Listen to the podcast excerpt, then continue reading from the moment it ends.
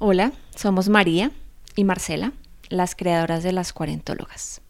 Este episodio surge del útero y de los ovarios, esos territorios en nuestro cuerpo donde laten la vida y la creatividad. La mayoría de las mujeres entre los 12 y los 50 años menstruamos.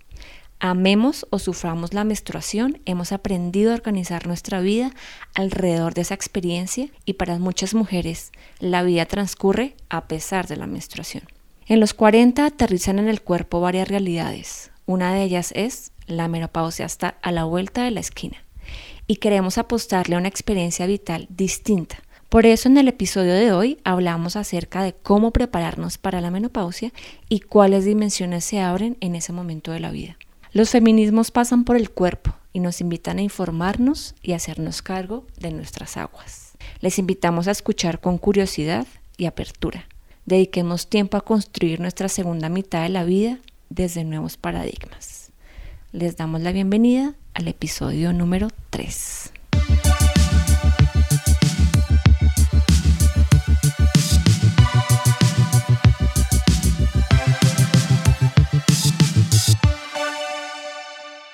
Hoy estamos aquí con un episodio muy especial que espero sea muy interesante para todas las mujeres y hombres que nos escuchan, porque vamos a hablar de, un tema muy importante y en el que tenemos muchas preguntas. Bueno, María. Muchas, muchas y para eso, qué mejor que traer una grandísima invitada y además es nuestra primera invitada en esta aventura en la que nos montamos y pues hay que darle la bienvenida y vamos a charlar mucho con ella sobre qué pasa con el cuerpo de la mujer cuando entra a los 40 y estamos, empezamos el camino hacia la menopausia? Esa es una de las grandes preguntas que nos surge a nosotras que estamos comenzando a transitar esta década de los 40. Y en un principio habíamos decidido hablar de muchas cosas alrededor del cuerpo, que seguramente va a pasar en otros episodios, pero hoy por este tema que nos toca el corazón, el útero y los ovarios, vamos a darle todo el tiempo que se merece. Exacto. Entonces hoy vamos a hablar de la menopausia. Nuestra experta nos va a enseñar hasta cambiar el lenguaje. Bueno, entonces démosle la bienvenida a nuestra primera invitada de las cuarentólogas. Hoy vamos a hablar con una mujer increíble que yo conozco hace un par de años y admiro y quiero mucho. Ella es Susan Galvis, es la creadora de Útero Vivo y ya nos va a contar que es útero vivo y por qué traemos acá el útero a esta conversación. Hola María, hola Marcela, hola a todas y a todos. Qué honor ser la primera invitada de las cuarentólogas. Es un honor y las felicito un montón por este espacio. Creo que van a ser grandes cosas hablándole a las mujeres de tantas cosas que pasan a los 40 años y tanta sabiduría que sé que tienen y han experimentado ya. Eso, yo soy Susan Galvis. Utero Vivo es un emprendimiento y una apuesta política que tiene como eje la ginecología natural y autogestionada y desde ese lugar desarrollo espacios de sensibilización para niñas y mujeres de diferentes edades para hablar de autoconocimiento, autocuidado, derechos sexuales, derechos reproductivos, todo un montón de cosas de esas que no nos hablan y que si nos hablan, nos hablan con estereotipos, con prejuicios. Muchas gracias por invitarme y que fluya la conversación. Súper bienvenidísima, Susan. Muchas gracias.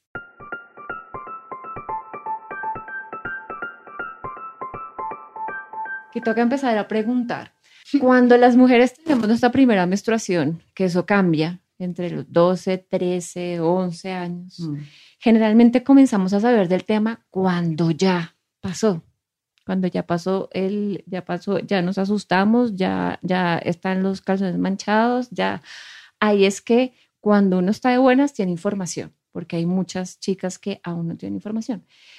Esperamos que eso no nos pase con lo que es la menopausia.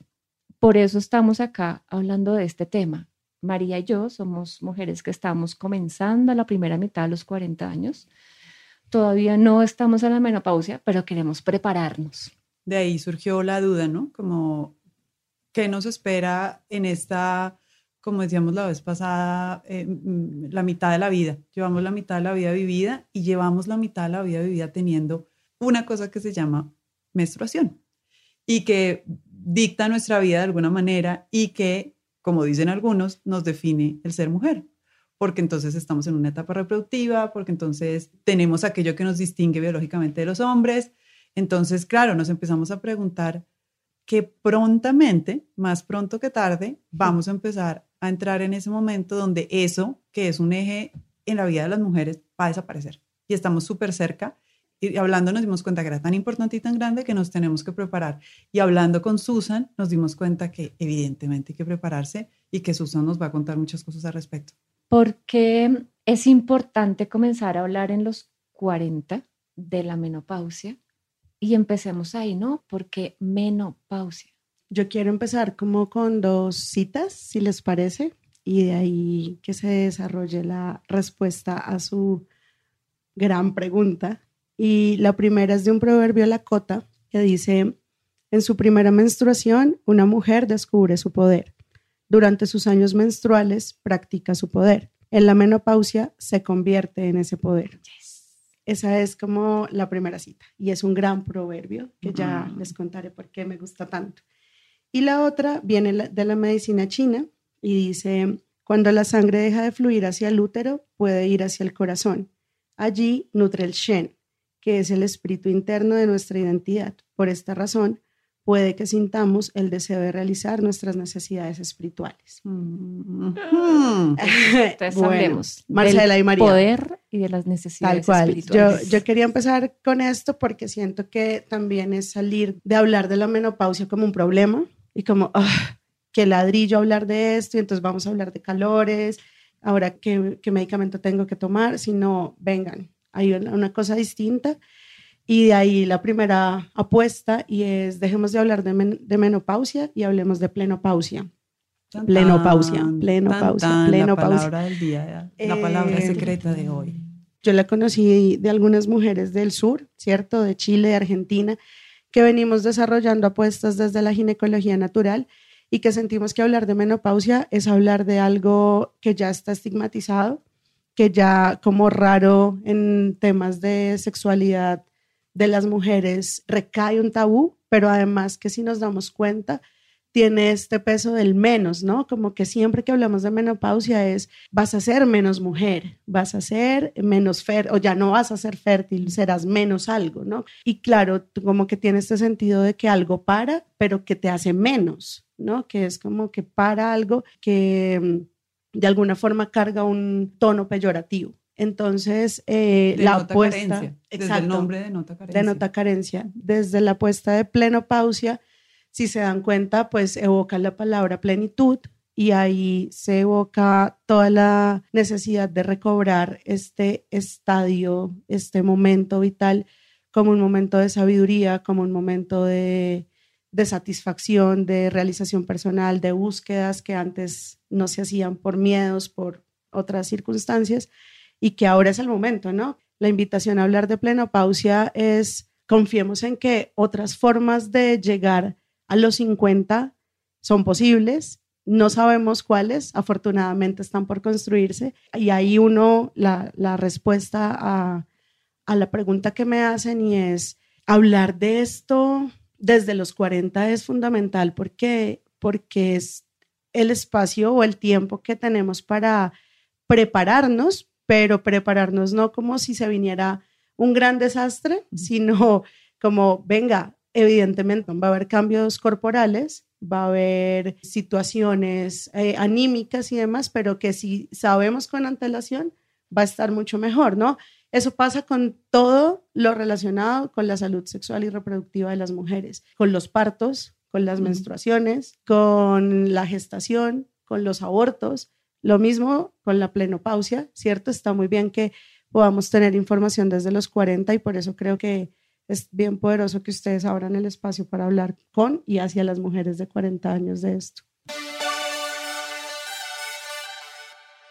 Y sobre todo que si tenemos información, podemos hacer todo lo que esté en nuestro alcance para llegar a ese momento de plenitud o para expandir nuestro poder interior para estar plenas, ¿no? Creo que eso me gustó un poquito de la, de la definición, que nos pone en un paradigma distinto ¿no? Es el paradigma de lo, de lo pleno, de lo expansivo, un poquito también como de lo, de lo que irradia lo luminoso y no el paradigma de, de la carencia, de la falta, ¿no? del carro en bajada.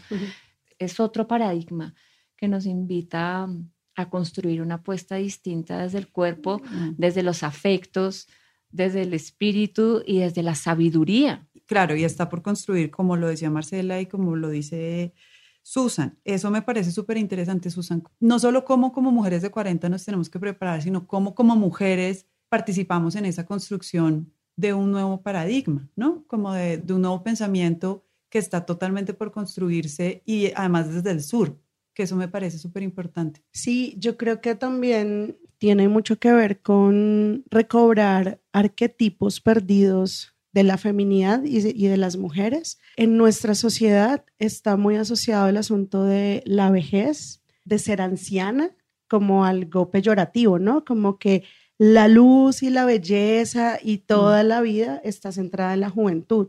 Y entonces tenemos estas expresiones de juventud divino tesoro y y todos los medios de comunicación hacen lo suyo para que no, no envejezcamos y para que la arruga sea la peor enemiga y para que la flacidez sea lo más evitable, ¿no? Es como un gran terror y un gran fantasma que se ha creado alrededor de envejecer y por ende se trata de parar esos procesos. Y al parar esos procesos yo lo que creo es que negamos una gran posibilidad de llegar al momento de plenitud, de sabiduría y de encontrarnos con el arquetipo de muchas mujeres hablan de la hechicera, otras comunidades indígenas hablan del arquetipo de la mujer sabia, de la mujer anciana, del, incluso de la mujer bruja, que son la chamana también, que son arquetipos de mujeres muy poderosas. Creo que insistiré un montón en el tema de la gran cantidad de poder que hay en este tema que estamos hablando y que es un poder invisibilizado y que nos han querido ocultar, que nos han querido vender como que tenemos que ser ansia o ser y llegar a ser, ¿no? Porque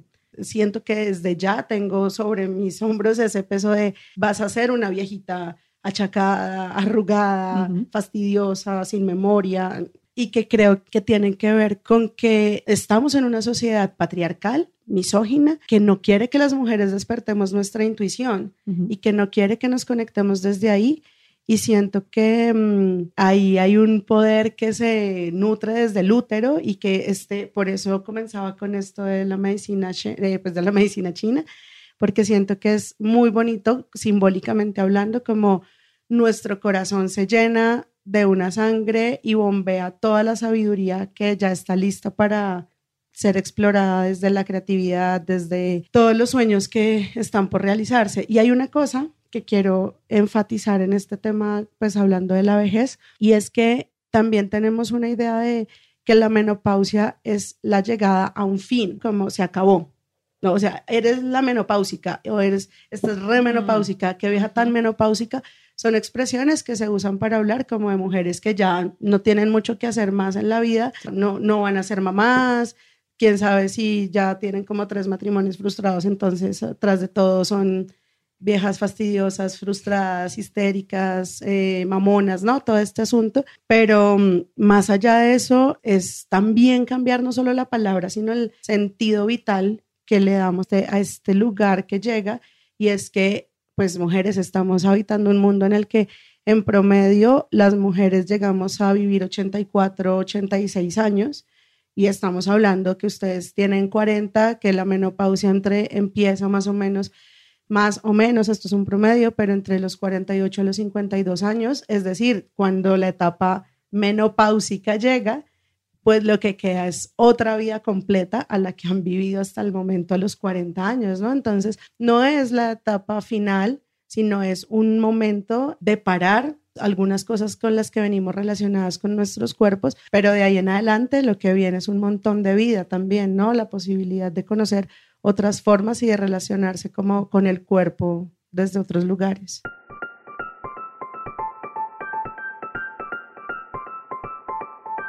¿Qué tal si, si ahondamos un poquito más en esas características del arquetipo de la, de la hechicera chamana, ¿no? de, la, de la mujer que sabe? Y si también desarrollamos los poderes, ¿no? ¿Qué es, ¿Cuáles son esos poderes que explotan en, en esa edad? Tú mencionaste algunos, ¿no? Hablaste de intuición, cómo volver a la intuición, cómo conectar con la intuición, cómo hacer que la intuición sea esa voz que nos diga qué hacer con nuestro cuerpo. Bueno, el cómo le entramos es bien interesante, pero antes de eso quisiera decir que la intuición también tiene, e, es hermana de, de este otro poder de la creatividad. Pues la creatividad es un poder maravilloso porque en la medicina ayurveda los ovarios pues son como el órgano creativo, ¿no? Porque allí se generan los óvulos. Pero no es que cuando los óvulos dejan de producirse ya no haya creatividad en nuestra vida y en nuestros cuerpos, sino que lo que hace es que se potencia y todo está allí contenido y lo que tenemos que buscar, y esa es una invitación yo creo que bien poderosa para las mujeres de todas las edades, pero sobre todo cuando te han dicho que en tu vejez ya es como para que seas una abuelita con ruanita y así, pues busques lo que no has sido capaz de hacer hasta el momento por ocupaciones, por tiempos, por miedos, por lo que sea. Y es como, pues si nunca has nadado, nada, si nunca has tejido, teje, si nunca has tenido sexo desenfrenado, ten sexo desenfrenado, ¿no? ¿Qué más da? O sea, ya no hay nada que perder, ya, ya, ya está todo por ganar. Entonces creo que el riesgo, la creatividad y la intuición son cosas que yo resaltaría un montón de los poderes allí, como explorar. Y el de cómo conectar con la intuición, Marce, yo creo que es, es un llamado para todas las mujeres y es que estamos muy presas de un sistema muy racionalista, que todo se enfoca en la cabeza, todo es piénsalo, pues quien no ha escuchado el piensa luego existe y es como no, no es cierto, antes de pensar sentimos, exacto. Y cuando sentimos exploramos desde otros lugares y esos lugares generalmente han estado medicalizados para las mujeres, ¿no? Yo creo que de eso también tendremos que hablar ahora, pero el sentir es muy importante porque el sentir nos lleva a lugares que tal vez nos den miedo, ¿no? Hay mujeres que hablan de las sombras, nos confrontan con las sombras, con nuestros yo interiores que no son tan chéveres de ver porque no tenemos muchas veces las herramientas para hacerlo, pero es el lugar de ir a buscar a la bruja, a la chamana, a la sabia que habita en mí, pues creo yo que tiene unos poderes maravillosos, o sea, unas potencias maravillosas. Es que nosotras las mujeres menstruantes, en cada menstruación tenemos la posibilidad de ir a visitar esa bruja. En la plenopausia, la propuesta es habita la bruja, habita ese ser maravilloso que ya es sabio, que ya tiene un camino recorrido, que ya contiene a todas las otras mujeres que ha sido y que desde allí es que se enuncia, ¿no? Y esa mujer necesariamente es intuitiva esa mujer que le hace caso a su voz y no por terquedad no por que sea fastidiosa, sino porque ya las otras voces se da cuenta que no son el centro de su ser. Esto está muy bello y me conecta con, con un llamado que hace la, la, literatura que abarca el tema de la menstruación, no desde el paradigma médico, sino desde otro lugar. Y siempre ¿no? hacen, hacen el llamado a, como la segunda primavera, empieza una, empieza una nueva vida. Y esto para muchas mujeres puede sonar extraño, ¿no? Raro. Yo como voy a empezar una nueva vida a los 40, a los 50, a los 55, cuando uno conecta con ese lugar creativo que habita en el cuerpo, puede dar a luz procesos que 40 años atrás de pronto todavía se estaban gestando, ¿no? De pronto es que no era el momento. Entonces, de alguna manera, sí seguimos gestando y como que seguimos dando a luz, ¿no? aterrizando de proyectos, sueños, planes. Y por eso, pues, uno ve muchas mujeres que cambian de vida a los 40 o a los 50, ¿no? entre los 40 y los 50. Pero a mí me, me llama poderosamente la atención con lo que dice Marce y con lo que nos has contado, cómo tenemos que estar como listas para entender lo que nos va a pasar pero listas desde la apertura y no necesariamente, como decíamos, desde la carencia. Entonces, me suena muy bonito, porque además yo también estoy aprendiendo con todo esto, que los 40 son una oportunidad de apertura al cambio y descubrimiento de mi nuevo cuerpo o del cuerpo transformado, que no significa entonces perder, significa fluir, diría yo, lo he entendido así. Y yo siento un poquito que es el cuerpo ahora para mí, no el cuerpo para otros, ¿no? Porque que además el, digamos, el ciclo menstrual, ¿no? Un poquito es, bueno, estás lista para dar vida, ¿no? Estás lista siempre para estar como al servicio, no solo para quedar embarazada, sino todo lo que implica después eso, ¿no? Estar disponible para otro. Y creo que uno de los poderes justamente que trae la plenopausia, me toca dilo, pensar dilo, Marcela, la palabra plenopausia, plana mental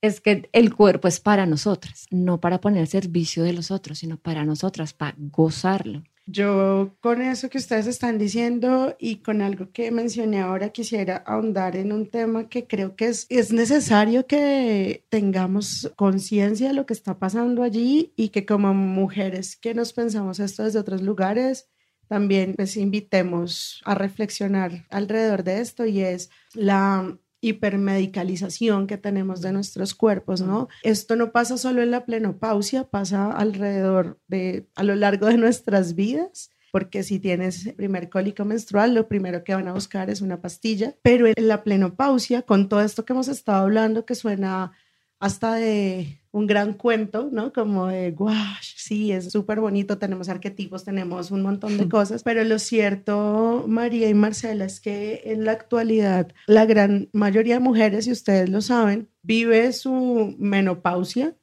como una situación en la que la medicina más ortodoxa, más occidental, la hace ver como una enfermedad desde la carencia, que era lo que decías tú, María. Entonces, como ya no vas a tener estrógeno y ya no vas a producir ciertas hormonas, entonces lo que hace inmediatamente llegas a una consulta a los 45 años al médico o al, al lugar de atención en salud es hacerte ya ver que necesitas esta, esta idea de terapia hormonal de reemplazo sustitutiva, ¿no? Y yo creo que eso hay que problematizarlo en la medida en que no es estigmatizar a la medicina, no es que sean enemigas de estos procesos, pero yo sí creo es que no podemos o es mi apuesta personal política, no podemos eh, seguir entregando nuestros poderes y todo por miedo a conocer nuestros cuerpos. Y entonces es, ¿de qué otras maneras me puedo cuidar? ¿De qué otras maneras puedo llegar a reconciliarme con mi cuerpo si toda la vida además me he inyectado hormonas, he tenido muchos cólicos, he sufrido endometriosis, ¿no? Como que toda la vida ha sido una larga cadena de, comillas, problemas relacionados con mi salud sexual y reproductiva. Entonces, ¿de qué manera ahora ustedes me dicen que lo vuelva súper poderoso y muy bonito? Entonces, yo sí creo que un primer espacio es que esto se hable. Ustedes en serio, no sé si se dan cuenta, esto que están haciendo y hablando de esto es muy poderoso. Hablar de esto entre mujeres y ojalá pues más hombres se integren a las conversaciones, pero sobre todo entre mujeres es muy, muy importante para que no sea un asunto de vivirlo sola, como de tú eres la única que está preguntándose de un momento a otro por qué las menstruaciones se vuelven irregulares, el asunto de hoy tengo un, más, un, calor más raro que antes, ¿será que esto ya es una menopausia? ¿Será que esto ya es algo que va a darme miedo? las conversaciones de amigas, estos temas son rarísimos, ¿no? Pues yo, a mí me pasa, ¿no? Como no se hablan mucho, entonces la única persona referente que tenemos es el sistema médico, o sea, la, quien representa el sistema médico y es a quien le creemos y a quien autorizamos, a, su voz es lo que autorizamos para que nos hable. Entonces yo sí creo que hablar de esto es muy importante y eso lo planteo porque sí creo que entre más espacios abramos para hablar, conocer, expiar sustos, asustar fantasmas y demás, pues estará, estará muy bien. Eso me gusta porque antes de, empezar esta conversación aquí en el estudio de la Magdalena, Susan dijo algo que a mí me, me quedó ahí como en el cuerpo, en el corazón, ¿no? Y es que es un momento para hacernos cargo. Sí, eso tú has tenido 40, 45 años para hacerte cargo de tu cuerpo, ¿no? Pero no, decidiste suprimir la menstruación. Decidiste tomar eh, anticonceptivos. Cada asomo de cólico decidiste tomarte un ibuprofeno o un, o un acetaminofén bueno, tienes la oportunidad de hacerte cargo ahora de la plenopausia desde un lugar distinto. Creo que ese, ese lugar distinto, ¿no? Yo lo sigo tejiendo con ahí es donde comienza a aparecer el poder de una manera distinta, ahí es donde comienza a aparecer la intuición de una manera distinta, ahí es donde comienza a aparecer la sabiduría desde un lugar distinto y además la salud, porque la, la menopausia, la plenopausia no puede ser un lugar de enfermedad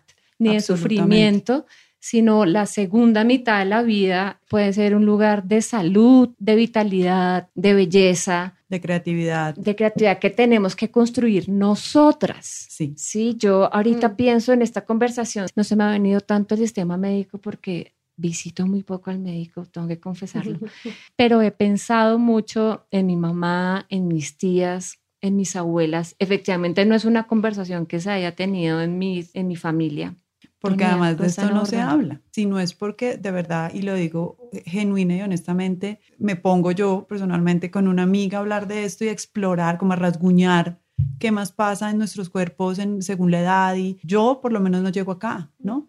Y muchos, ojalá de nuestras oyentes y nuestros oyentes que también inviten a más mujeres, tampoco habrán llegado acá si no es porque ponemos el tema sobre la mesa y ponemos por encima de todo nuestro poder a, mí me parece súper interesante eso de empezar a descubrir nuestro propio poder con cómo entregamos el poder a un sistema. Mm. Y ese cambio de pensamiento, pues obviamente tiene que ser cultural, pero creo que estamos poniendo el tema sobre la mesa mm. y explorándolo, porque como lo hemos hablado siempre, nuestras ancestras quizás no solo nunca se lo pensaron, a no ser que hayan tenido unas apuestas muy claras desde el feminismo, no sé qué, pero si yo pienso en mis mujeres, ninguna se lo pensó ginecólogo y venga y quíteme esta maluquera, mm. porque es incómodo, porque duele, porque no deja dormir, porque desestabiliza el sistema familiar, porque me pongo más nerviosa, porque pasan cosas incómodas. Entonces, ¿cómo vivir esa incomodidad desde este nuevo pensamiento mucho más creativo, positivo, de crecimiento, de ¿no? cómo vivir todas esas incomodidades porque no dejan de pasar.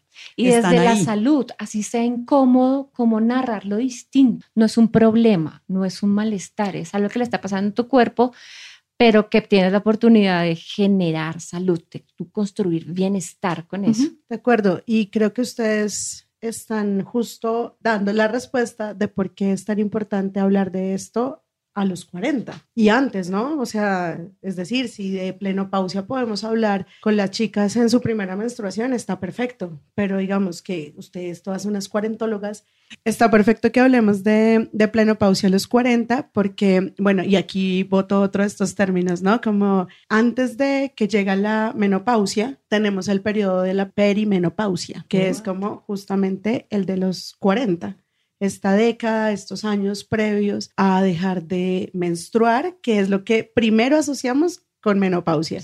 Y que no, o sea, claro, sí se deja de menstruar, pero no es solo eso.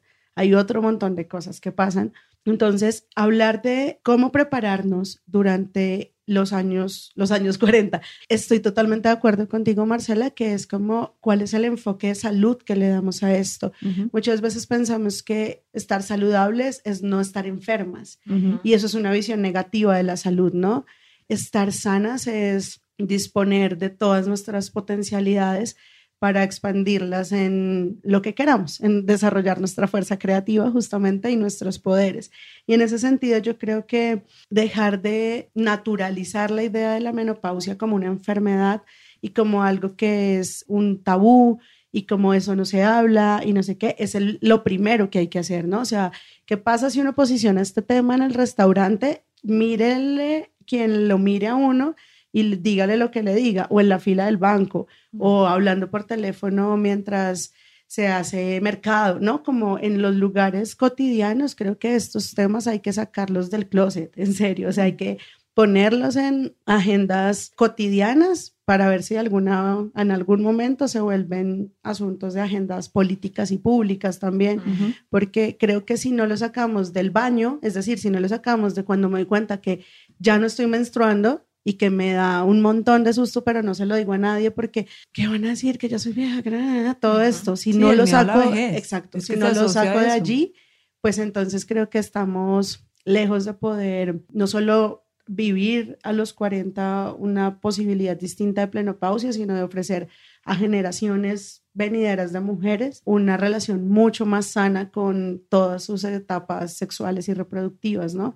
Y otras cosas es lo de hablar entre todas, también vincular a los hombres creo que es fundamental en esto, dejar de reírnos y de estereotipar la idea de la viejita cansona porque ya le llegó la menopausia, porque es que además si uno está menstruando, entonces el problema es que estás en tus días, si no está menstruando es que está premenstrual, o sea, como que el problema es ser mujeres finalmente, ¿no? Como, no, sé. Pero cuando se va también es problemático. entonces todo el tiempo es un, problema es un problema. Entonces yo sí creo que parte de prepararse es lo lingüístico, ¿cierto? Y mm. el asunto simbólico que tiene esto. Y de ahí en adelante vienen temas físicos, temas de ejercicio, temas mm. de explorar la sexualidad. O sea, la sexualidad también creo que es un gran tabú, un mm. gran tabú entre el tabú de la menopausia, ¿no? La resequedad vaginal, ya no hay líbido, ya para qué, ¿no? Ese tipo de cosas. Y la relación con el cuerpo, que también es como, no, pero pues ya con este cuerpo no. Y yo sí creo que mm, en temas de mm, exploración sexual, pues si estamos hablando de recuperar a la hechicera, a la maga, a la sabia, pues las hechiceras, las magas y las sabias tienen muy buen sexo. Entonces, creo yo que hay que, creo que hay que explorarla desde allí también. Y creo que hay que permitírselo, ¿no? Y es dejar de ponerle tanta tiza y tanto miedo a los cambios que vienen y asumirlos como con todo el deleite que podamos, como mm. con toda la magia que hay allí.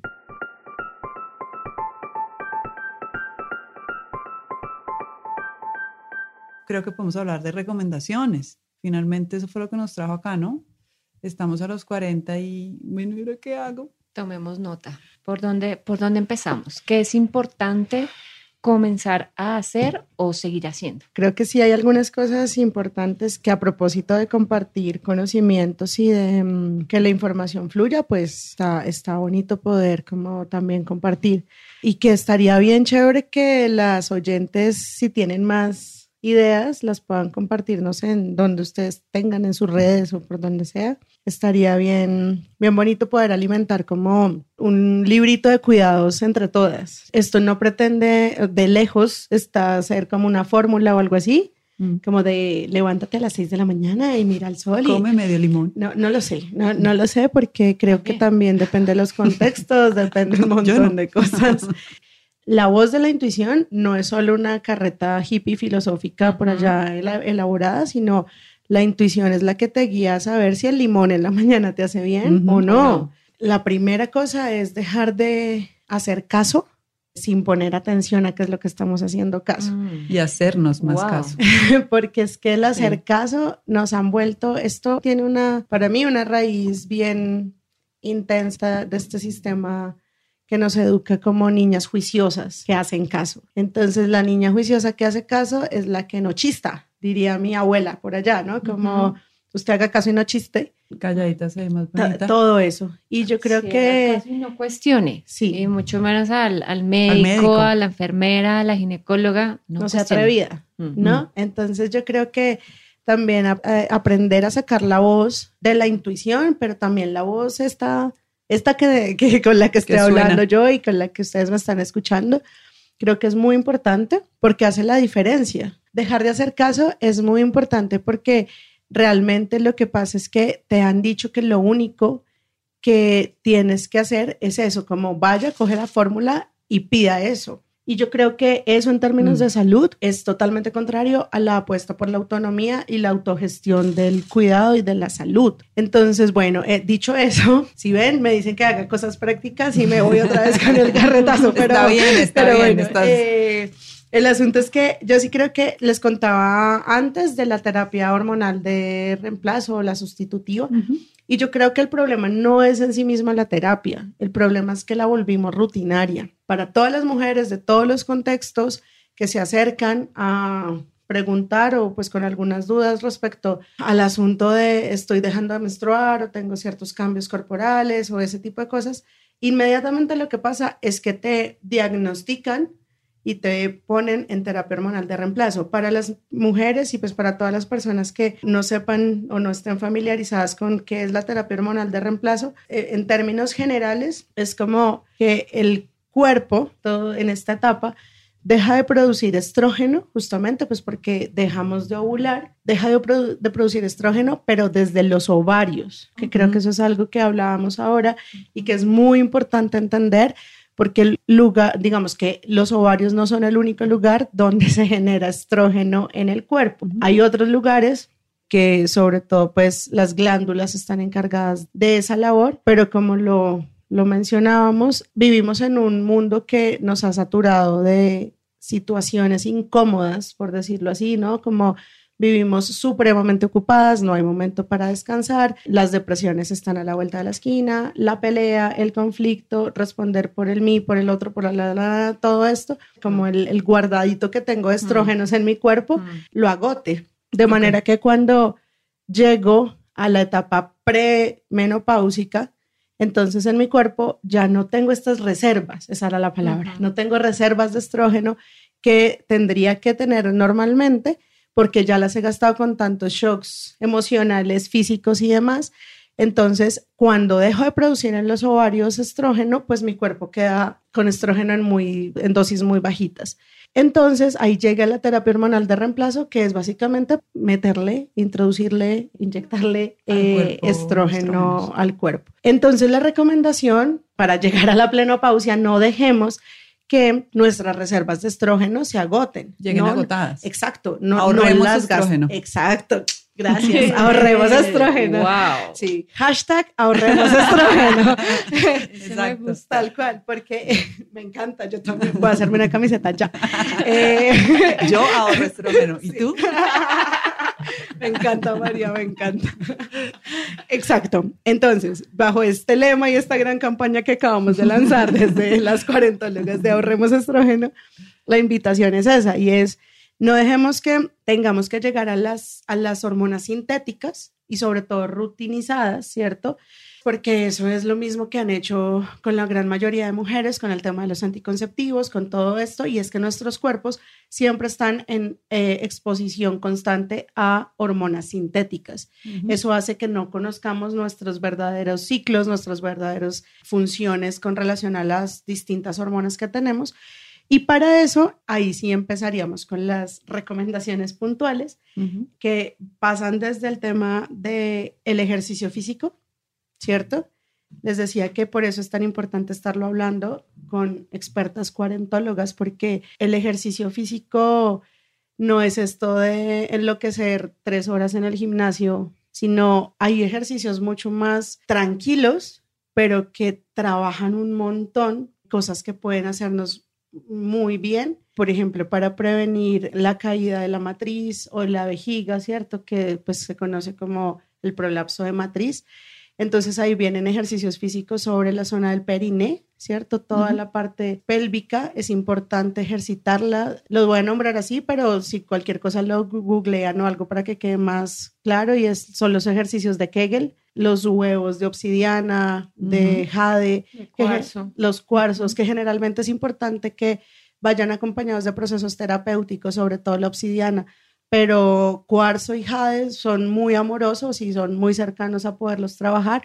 Y básicamente lo que haces es introducir el, huevo en el canal vaginal y hacer ejercicios de contraer y expandir, mm. contraer y expandir el músculo de la vagina. Eso hace que tonifiques el músculo de la vagina.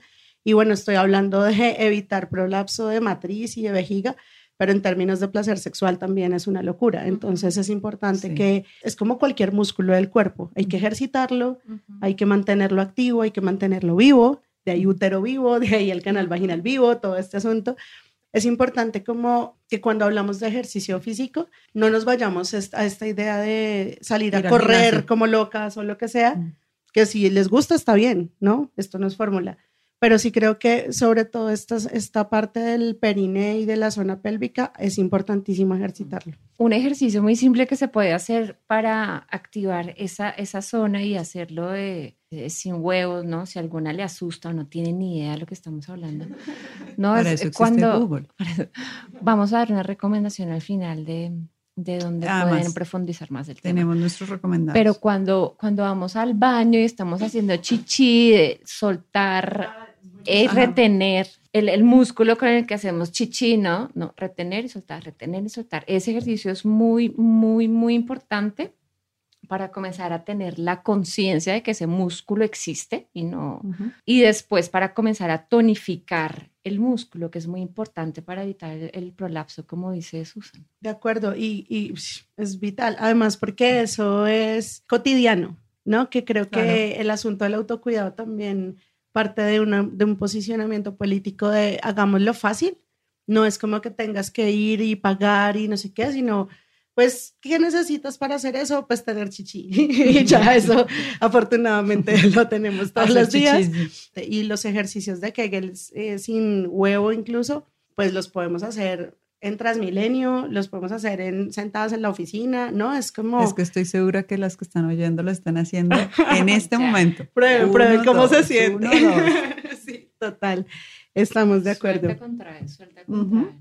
Eso, es muy importante. Y eso se relaciona con otro tipo de ejercicios, pues más como desde prácticas de yoga, tai chi, qigong, ejercicios que también no solo sean físicos, sino que también nos ayuden con este despertar de la conciencia, de la intuición, que nos conecten con esas zonas que no queremos visitar a veces porque nos dan miedo. Entonces son prácticas, más allá de ejercicios físicos, son prácticas que nos funcionan un montón para conectar integralmente con todo el tema de lo que ejercitamos.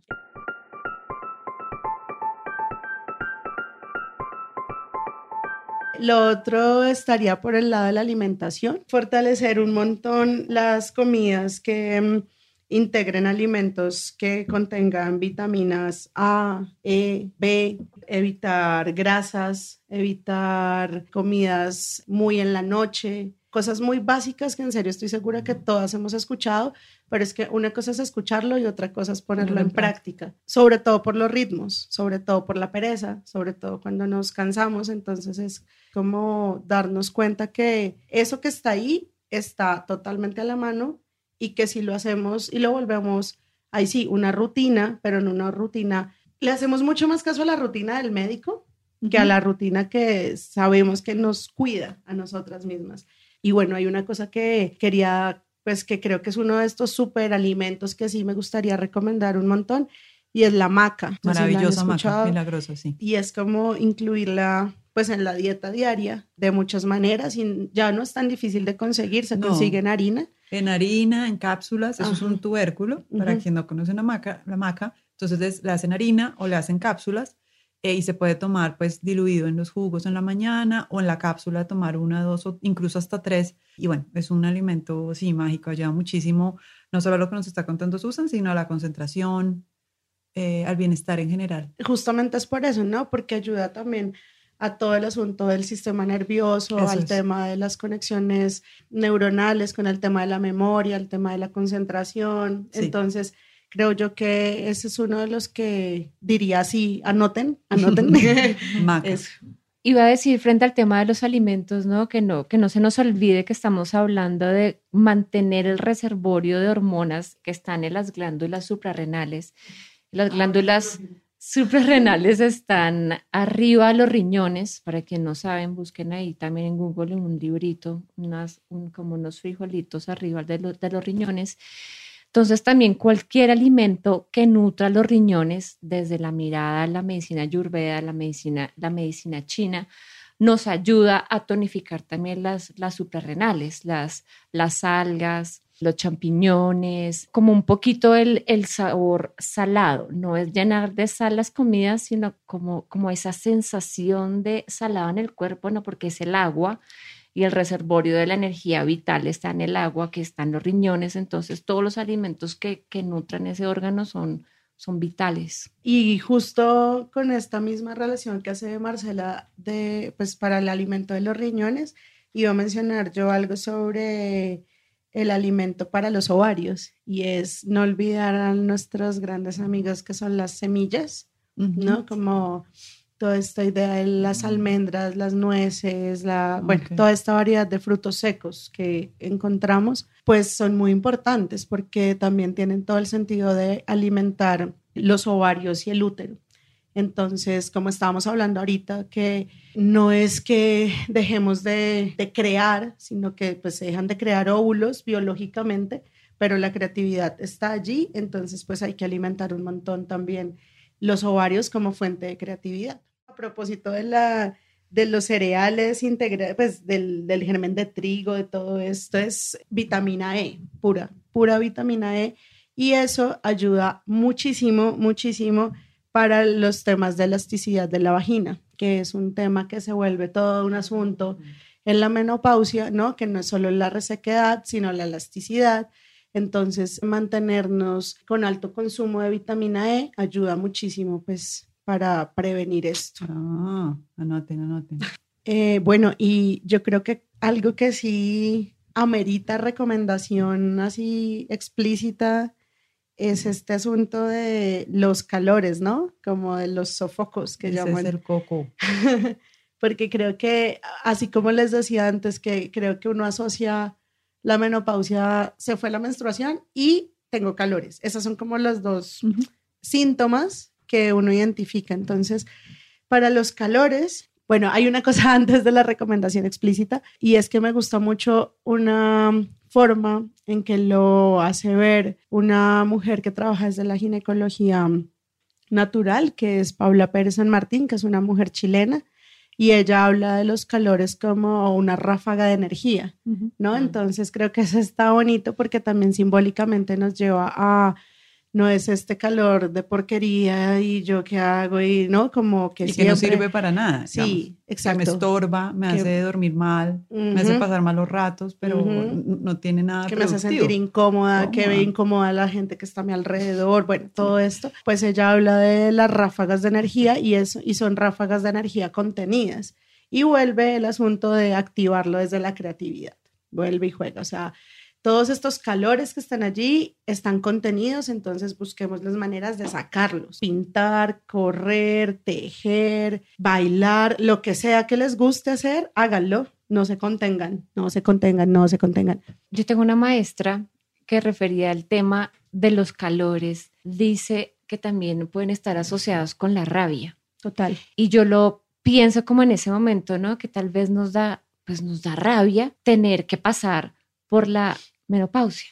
Nos da rabia los cambios que le están pasando al cuerpo. Entonces ella dice como, deja salir la rabia, ¿no? Y hay muchos ejercicios como desde, otras disciplinas y otras prácticas. Deja salir la rabia o ve a terapia o canta o a los sonidos sanadores o escribe, yo qué sé, y se te baja el calor. Porque la rabia es fuego, ¿no? Fuego que está ahí como, está encendido, ¿no? Es, si abordamos ese momento de la vida de una manera distinta y no nos da rabia, ni miedo, ni inseguridad, muy seguramente tal vez no tenemos sofocos. Me encanta, sí, totalmente de acuerdo. Y bueno, y la recomendación explícita del toma nota de la receta viene con este asunto de cómo se baja el calor no sé, tenemos una idea de que es con agua. muchas mujeres toman mucha agua y tomar agua no está mal, lo sabemos, pero para esta etapa particular o estos, eh, estos síntomas y signos particulares, y es que no sea el agua sola, sino que se triture apio y un limón con cáscara.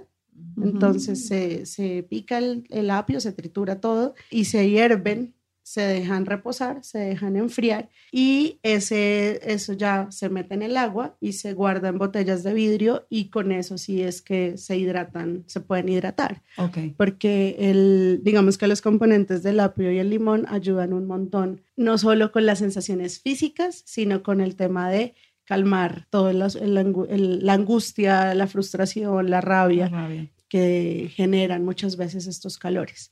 Y bueno, y aparte de eso, no está de más que se integre en la dieta cosas como el pepino, las semillas de girasol, las alberjas, ese tipo de cosas también están bien para el tema de los calores.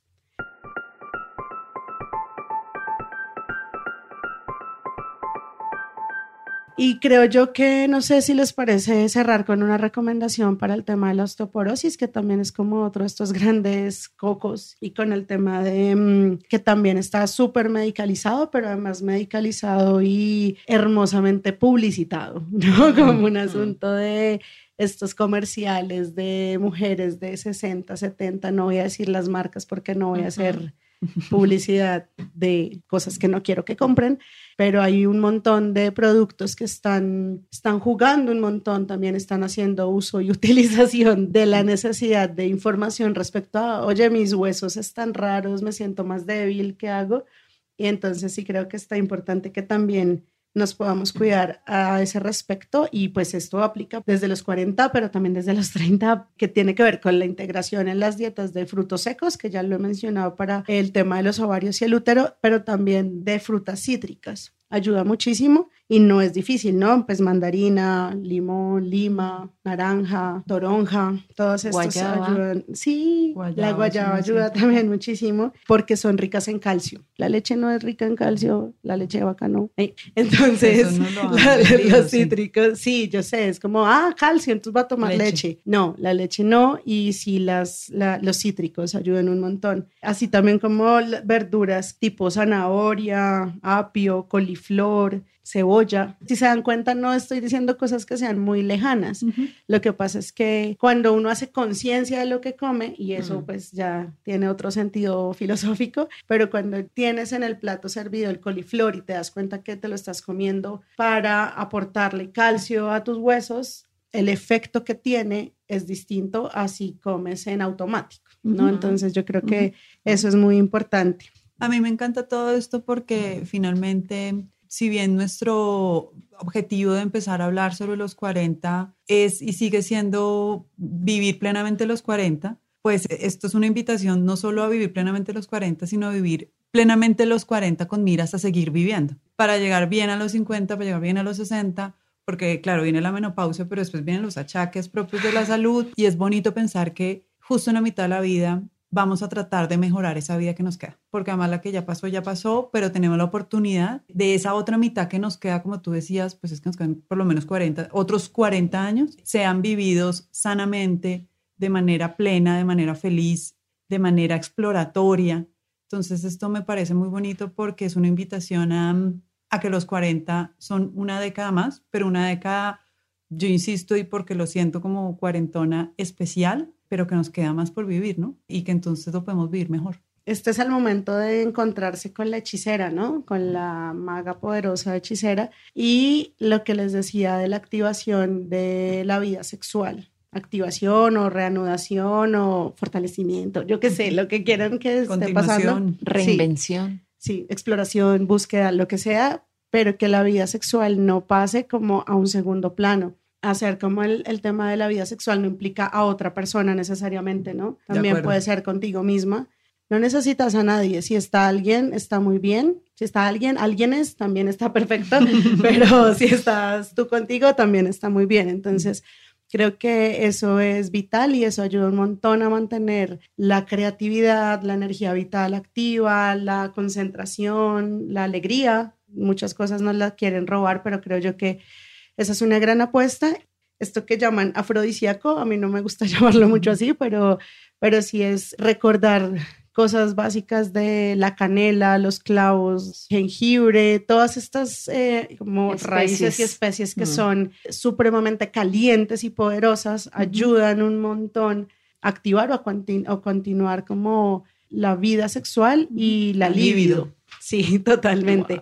Eso, eso ayuda un montón. Eh, y la piña, la piña también ayuda, entonces eso está, eso está muy bien. Y pues ya de ahí en adelante lo que cada una considere que estimula el erotismo y genera procesos de excitación en cada una, desde olores, colores. Porque para eso hay que ser muy creativo. Totalmente. Que la vida sexual mucho menos a los 40 cuando estamos hablando de pleno pausia y de exigir desde el yo que está centrado y totalmente llamando desde su lugar intuitivo, pues bueno, ese es otro gran poder que hay que despertar y que yo insisto, siento que es una de las cosas que más se juzga. Si hemos dicho que hay temas que están en el closet, el tema de la sexualidad en la adultez y sobre todo en la vejez en, en esta edad, creo que es uno de los temas más tapados, más vividos en soledad y yo creo que mm, progresivamente más abandonados. Está bien bonito que nos lo pensemos desde los 40, desde cualquier edad y que lo potenciemos como la plenopausia es sexual o no será. Me gusta también. eso sonó muy bien. Ojalá todas lo logremos. Para cerrar este capítulo, pero no esta conversación, porque la conversación sigue, tenemos varias cosas. Una, queremos informarles, queremos decirles que estén muy conectadas con nuestras redes sociales, porque como la conversación sigue, hay una alianza de útero vivo con las cuarentólogas y vamos a hacer uno, tal vez más, talleres presenciales donde vamos a abordar este tema. Vamos a hablar de los mitos, de los miedos, de los estereotipos y también de los nuevos caminos para vivir la plenopausia. Me encanta la idea. Y tenemos un par de recomendaciones. Sí, claro. Pues primero la expertísima que trae un montón de literatura. Ustedes vieran esto, está lleno de libros. Voy a recomendar dos para no acaparar más el micrófono. Uno que es para mí como el libro debajo del brazo todos los días desde hace muchos años y, y es una mujer que admiro un montón, la chilena que mencioné hace un, hace un rato, Paula Pérez. que es Paula Pérez San Martín y ella tiene un manual introductorio a la ginecología natural. Es un gran libro, además está desarrollado con base a investigaciones prácticas, ciertas investigaciones en campo con mujeres y tiene un recorrido a lo largo de todos los momentos biológicos, pero pues que tienen las cargas sociales que sabemos de la salud sexual y reproductiva de las mujeres. Entonces mi gran recomendado es ese libro. Pues yo em, debo admitir que soy muy novata en estos temas, pero aquí gracias a estas dos grandes sabias he, he ido entendiendo y profundizando para esta sesión y para mi vida que me recomendaron leer y que está encantador el libro se llama Cuerpo de Mujer, Sabiduría de Mujer y es escrito por la doctora ginecóloga norteamericana, doctora Christian Northrup. Este libro, eh, si lo consiguen en físico, es un libro muy grande.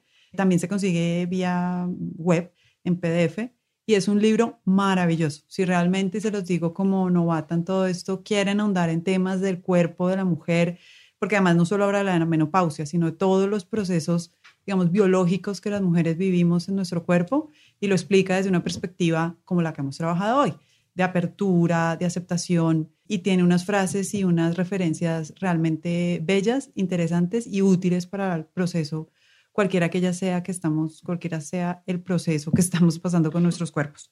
Yo traigo dos recomendaciones. Una es de la literatura. Es una novela bellísima de Yoconda Belli que se llama El intenso calor de la luna que como su nombre lo dice, es la historia de Emma, una mujer que está en la segunda mitad de sus 40 y le llega la menopausia.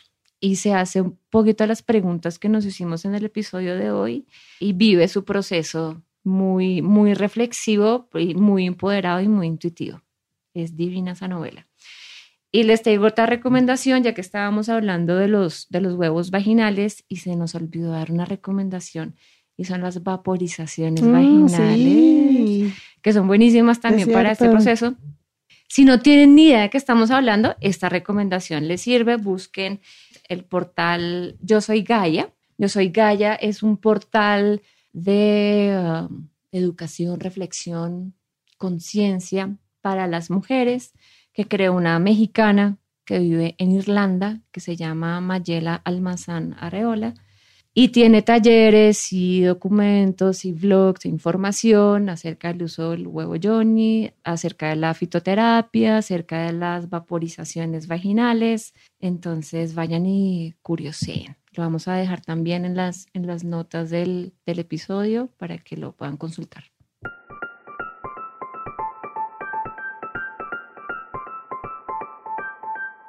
Bueno, esto ha sido un camino maravilloso de aprendizajes y experiencias incluso corporales. Yo todo lo que decía intentaba ir haciéndolo y planeándolo en mi vida. Un agradecimiento gigante a Susan que estuvo con nosotros, que nos que no solo nos brindó este espacio, sino un espacio antes donde aprendimos muchísimas cosas más.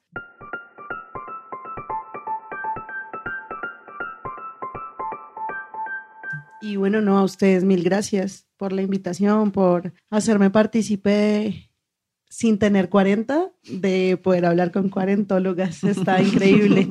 Mi vida. Acá todos, acá todos y todas son bienvenidos. Me encanta, porque además tengo en este espacio previo, les contaba que mm, soy muy amiga y muy cercana y mi hermana también atraviesa los 40 y bueno, amigas amantes de más. Entonces está, está bien bonito poder compartir con ustedes este espacio. Bueno, nos veremos en el taller. Nos veremos en el taller y las puertas siempre abiertas acá. Te volveremos Gracias. a invitar para hablar de mil cosas más que nos pasan a las mujeres a las 40. Gracias. Muchas gracias por esta deliciosa conversación que tuvimos hoy. Creo que nos queda tema para otro episodio. Compartan este episodio con las mujeres que les rodean, mujeres que sean más jóvenes, mujeres también que estén en los 40, mujeres que estén en los 50, mujeres en sus 20. Compartan esta información con las personas que tienen a su alrededor. Recuerden, las recomendaciones que hicimos van a quedar en las notas del episodio y sigan escuchando a las cuarentólogas, porque de los 40 salimos. Sanas y salvas. Síganos en nuestras redes sociales, Instagram y Twitter como arroba cuarentólogas. Este podcast se graba en los estudios de La Magdalena con la producción y postproducción de Luis Quillot. El diseño de sonido es de Hernando Tosín de Tut Studios.